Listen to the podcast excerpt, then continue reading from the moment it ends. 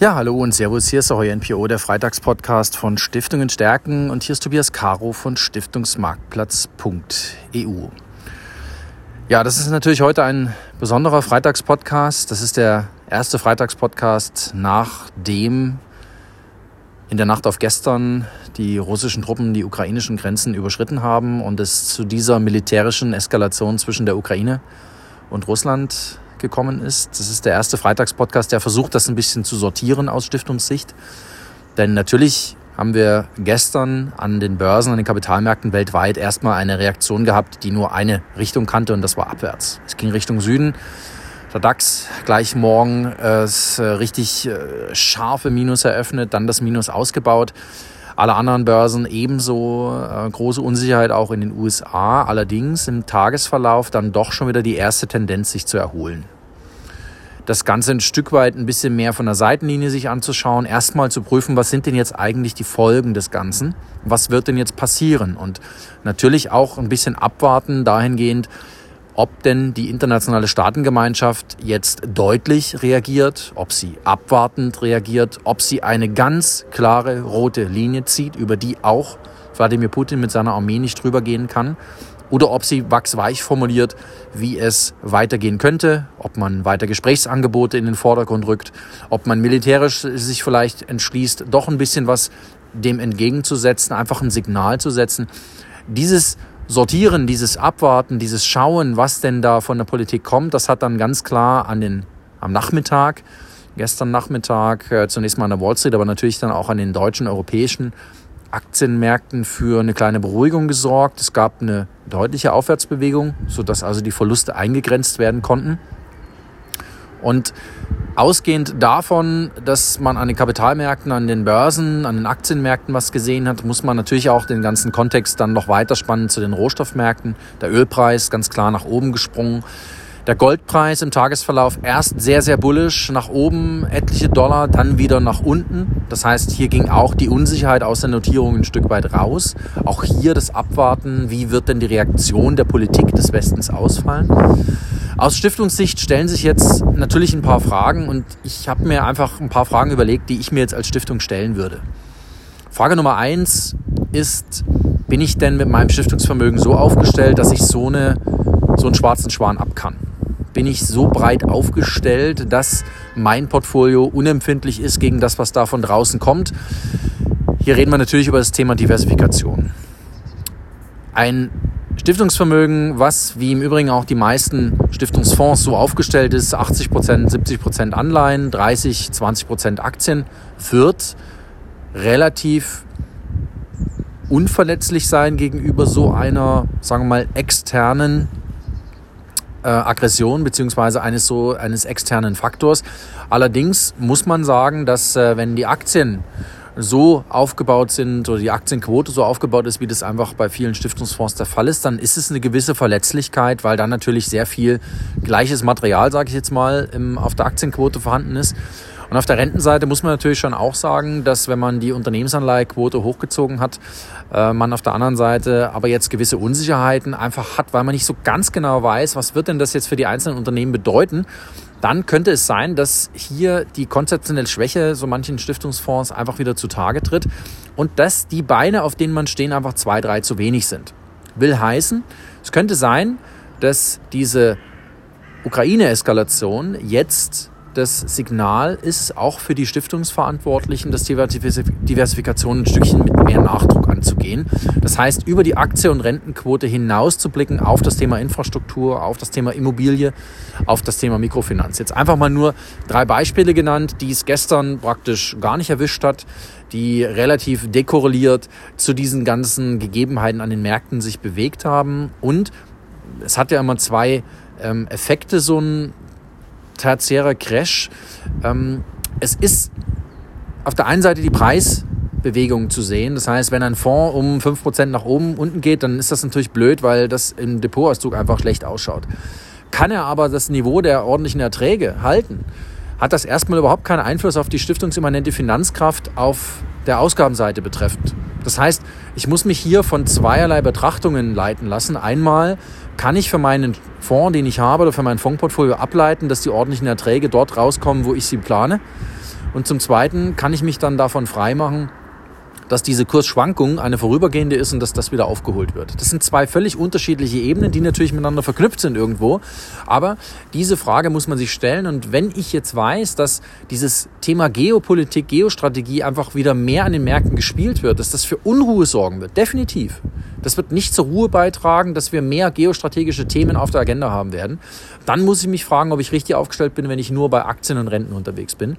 Oder ob ich nicht besser aufgestellt wäre, wenn ich noch die eben genannten Anlageklassen, Immobilie, Infrastruktur, Mikrofinanz, ob ich die nicht mit dazu nehmen würde. Das heißt, das wäre die erste Frage, die ich mir stellen würde. Bin ich auf sowas von der Diversifikation her vorbereitet?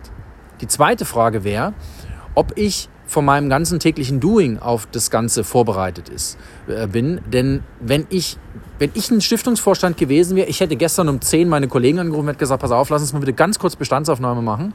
Was wird heute wahrscheinlich passieren? Können wir das ab? Also können wir einen Verlust von von mir aus 10% auf den Tag gerechnet, können wir das ab oder müssen wir irgendwas tun? Und können wir gegebenenfalls auch Opportunitäten nutzen? Können wir gegebenenfalls in zurückgefallene Notierungen in irgendeiner Weise einsteigen? Also wenn wir einen Fonds sehen, den wir ohnehin schon lange haben wollten, der jetzt nochmal deutlich günstiger geworden ist durch diesen ja, ähm, Ukraine-Crash ist es noch nicht, aber durch diese Ukraine-Delle, dann muss man natürlich handlungsfähig sein und muss die Frage mit Ja beantworten. Ja, wir können das. Und diese Frage hätte ich gestern mit meinen Gremienkollegen ganz eingehend diskutiert.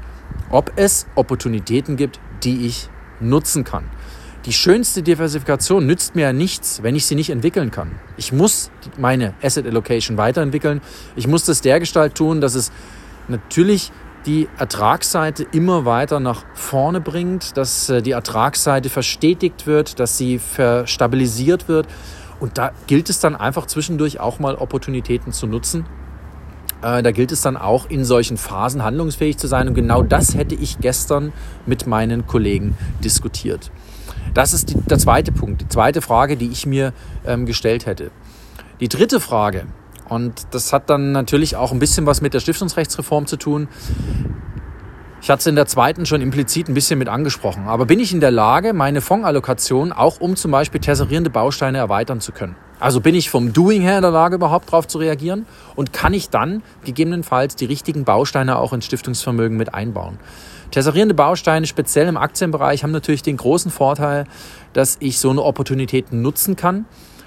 Und eine Gelegenheit ist ein Marktcrash oder ein Kursverfall an den Börsen natürlich nur dann, wenn ich diese Gelegenheit auch tatsächlich nutzen kann. Es nützt mir ja nichts, dabei zu sitzen und zu denken, okay, das wäre jetzt schön gewesen, sondern ich muss tatsächlich diese Opportunitäten nutzen können.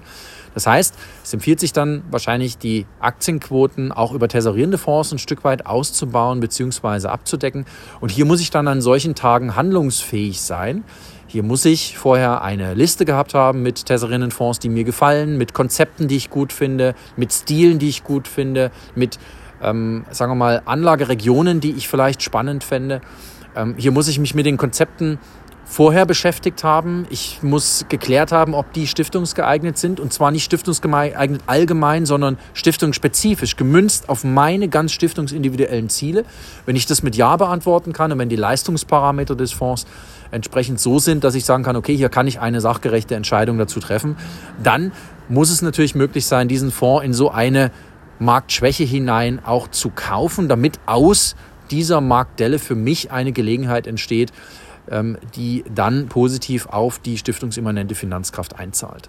Das wäre die dritte Frage gewesen, die ich mir gestern gestellt hätte. Und ich hätte mir natürlich auch die Frage gestellt, und das ist äh, die vierte, ob ich in den richtigen Themen unterwegs bin. Denn das, was wir gestern gesehen haben, ist natürlich eine Verschiebung der geostrategischen roten Linien. Es wird künftig das Thema Geostrategie dass künftig das Thema Geopolitik sehr viel stärker auf die Agenten rücken, auch von Anlegern, also von Kapitalsammelstellen und damit auch von Stiftungen.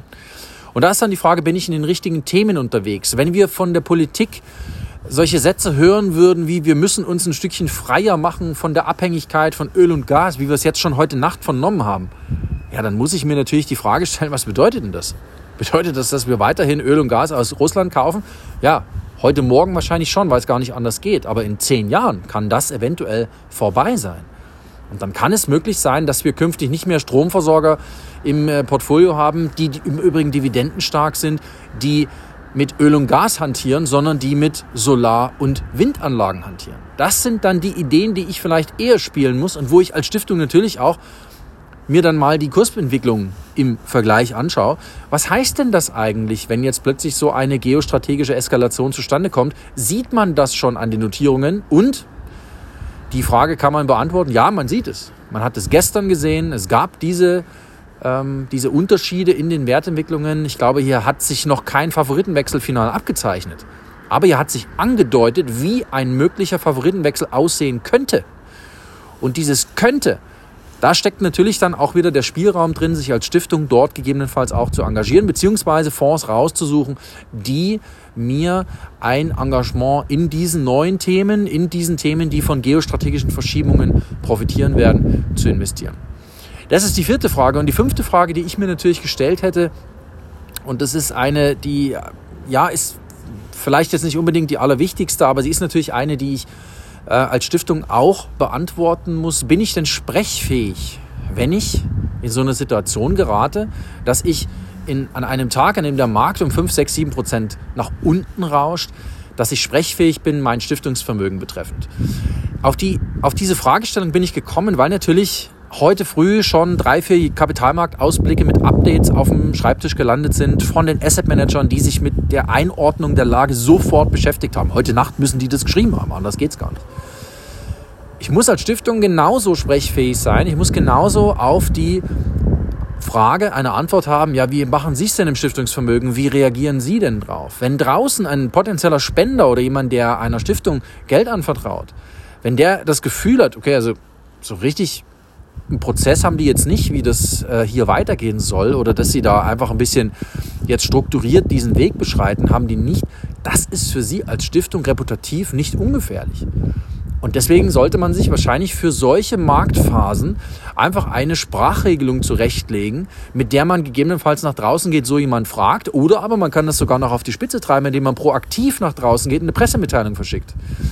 So wie der norwegische Staatsfonds sehr wahrscheinlich ähm, vermelden wird, ähm, dass er sich von zum Beispiel seinen russischen Papieren trennt. Das wird er ganz klar entsprechend postulieren. Wir erinnern uns noch an die Meldung äh, von der Stiftung EVZ, Erinnerung, Verantwortung, Zukunft, die sich von ihren Apple-Papieren getrennt hat eines äh, einstweilen. Das ist schon ein paar Jahre her, das gebe ich zu, aber solche Sachen, solche Initiativpressemitteilungen sollte ich in der Schublade haben, beziehungsweise in der Lage sein, darüber zu sprechen, denn ich glaube, das wird künftig eine Anforderung sein, vielleicht nicht an die allerkleinsten Stiftungen, aber an immer mehr Stiftungen zu zeigen, dass ich handlungsfähig bin, die Kapitalanlage betreffend. Das wäre sicherlich eine, eine Frage, die ist mir, wäre mir gestern gekommen, wenn ich ein Stiftungsvorstand gewesen wäre. Diese fünf Fragen sind natürlich nicht alle Fragen, die einem einfallen können, wenn man einen Tag eine Marktschwäche sieht. Aber es sind, glaube ich, viele Fragen oder es sind einige Fragen, die sich Stiftungen definitiv werden beantworten müssen. Speziell das Thema Diversifikation, speziell das Thema Geopolitik, ähm, auch in der Asset Allocation zu berücksichtigen ist sicherlich eines, womit sich Stiftungsvorstände jetzt sehr viel vertrauter machen müssen, als sie das bisher mussten. Ich glaube, hier leben wir tatsächlich in einer neuen Welt. Die Zeitrechnung ist vielleicht noch keine andere, aber es kann sein, dass gerade die Uhren neu gestellt werden.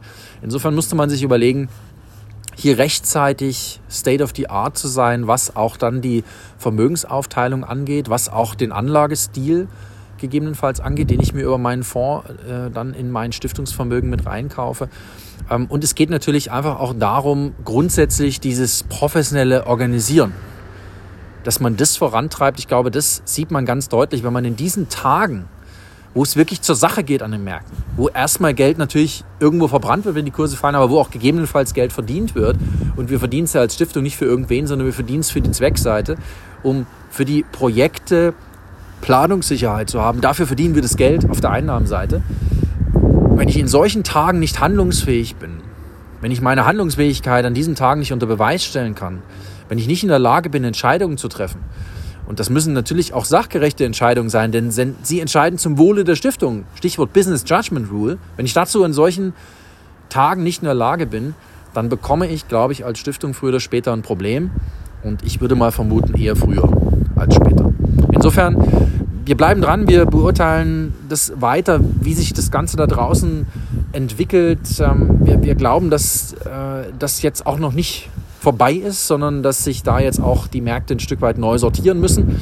Das werden wir nächste Woche sehen, dass die Märkte wahrscheinlich hibbelig bleiben. Es wird mal stark runtergehen, stark hoch, Öl, Gold, das wird sich alles bewegen in jede Richtung.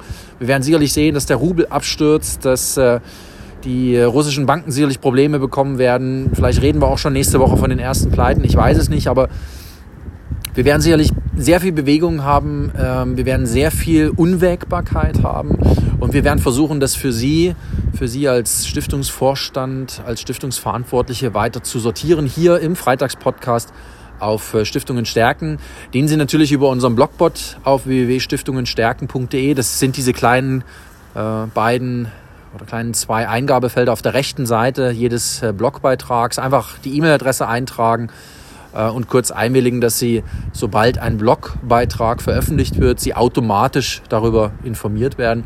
Wir werden Sie hier weiter auf dem Laufenden halten. Insofern bleiben Sie uns gewogen hier auf www.stiftungenstärken.de. Denn nächste, nächsten Freitag gibt es die nächste Folge Freitagspodcast.